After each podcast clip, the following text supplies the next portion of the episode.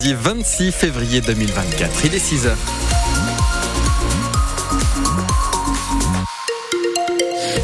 Et bonne fête au Nestor. Nous sommes le, le 50e jour de l'année aujourd'hui. Dans le journal, Alexis, les commerçants tentent de trouver des solutions contre les vols à l'étalage. Puis chaque seconde en France, l'équivalent de 155 euros sont volés.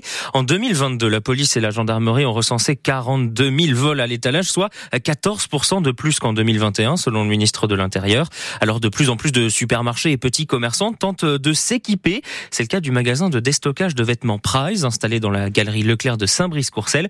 Depuis octobre, il a décidé de mettre le prix pour se protéger des voleurs, Marine Protet. Dès l'ouverture de son magasin de déstockage cet automne, Scott Regard a constaté de nombreux vols. C'est quand même quelque chose de récurrent, surtout qu'on a eu de très très grosses marques à ce moment-là, des marques euh, qui effectivement peuvent attirer la convoitise et potentiellement des vols aussi. Vous êtes fait voler quoi par exemple? Principalement des doudounes à 100 euros. Donc on a vraiment accentué encore plus euh, la surveillance. On a triplé voire quadruplé les antivols sur certains articles. Et donc vous avez fait le choix de vous tourner vers AES Protection. C'est ça, qui sont spécialisés dans les antivols, dans les systèmes euh, de protection pour les magasins. Alors Alban Perrol, c'est vous euh, le patron à la tête d'AES Protection Tout à fait. C'est une société que j'ai créée il y a 15 ans à Reims. Alors qu'est-ce que vous avez mis en place ici dans le magasin euh, Prize? On a mis en place effectivement un système de badge anti-vol qui se découple avec un découpleur spécifique, c'est-à-dire pas un aimant traditionnel. Alors il ressemble à un anti-vol à peu près classique, il a une forme un petit peu différente On essaie d'avoir des choses les plus petites possibles parce qu'il faut que ça soit discret, que ça dénature pas le vêtement ou que ça fasse un espèce de pli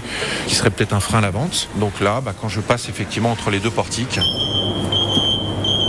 le système sonne. Ce système d'antivol a un coût, 100 euros par mois environ, mais il est d'ores et déjà rentabilisé selon le directeur du magasin Prize, puisque depuis son installation, il assure que le nombre de vols a été divisé par deux. Et depuis cet été, si un voleur est pris en flagrant délit, il peut euh, être puni d'une amende euh, forfaitaire de 300 euh, euros. Des infos à retrouver sur francebleu.fr. Après un week-end mouvementé, la semaine s'ouvre ce matin au Salon de l'Agriculture. Samedi, des violences ont émaillé la venue d'Emmanuel Macron, le chef de l'État qui s'est engagé à créer des prix planchers pour mieux rémunérer les agriculteurs français. Hier, c'est Jordan Bardella, le président du Rassemblement national et tête de liste pour les européennes, qui s'est rendu au salon. Il a dénoncé la politique européenne en matière d'agriculture et la position d'Emmanuel Macron.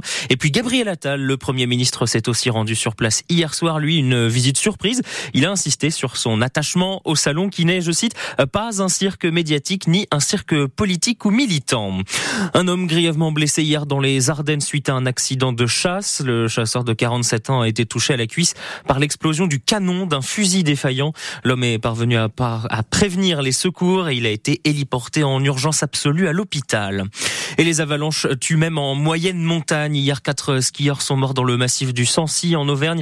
Ils évoluaient en hors-piste avec un groupe dans le Puy-de-Dôme au Mont d'Or. Sept skieurs ont été ensevelis, trois ont été retrouvés vivants. 50 cm de neige étaient tombés en quatre jours. Au bout du suspense, le stade de Reims renoue avec la victoire. Mais oui, les Rouges et Blancs ont arraché les trois points à la dernière seconde du temps additionnel au stade Océane du Havre grâce à un penalty converti par Mohamed Darami. Déjà buteur pour l'ouverture du score, mais le Havre avait recollé après l'exclusion de Thomas Fouquet. Retour sur la rencontre avec Alexandre Dabran.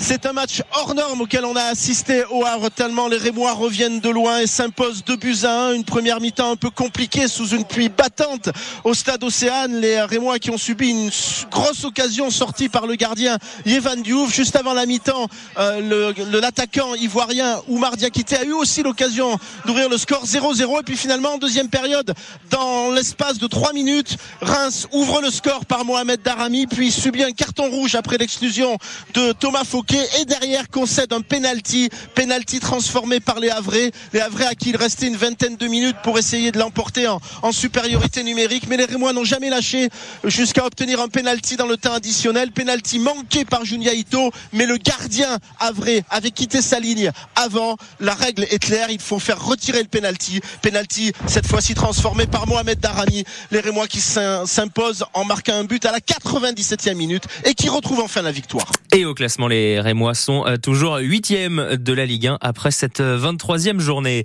Un match nul aux allures de défaite. Le 15 de France de rugby accroché par l'équipe d'Italie hier lors de la troisième journée du tournoi des Six Nations. 13 à 13 et l'Italie avait même la pénalité de la gagne mais elle a tapé les poteaux. Le chemin de croix de Fabien Galtier et ses hommes continue. Prochaine rencontre dans deux semaines, ce sera à Cardiff contre le Pays de Galles. Et puis là, on prend les mêmes et on recommence. Le Champagne Basket et Vichy s'affrontent ce soir en huitième de finale de Coupe de France. Les deux clubs qui se sont c'était la semaine dernière en finale de la Leaders Cup Pro B. Les Auvergnats l'avaient emporté au bout de la prolongation. C'est la revanche ce soir. Le match est à Renétis. Ce sera à 18h30.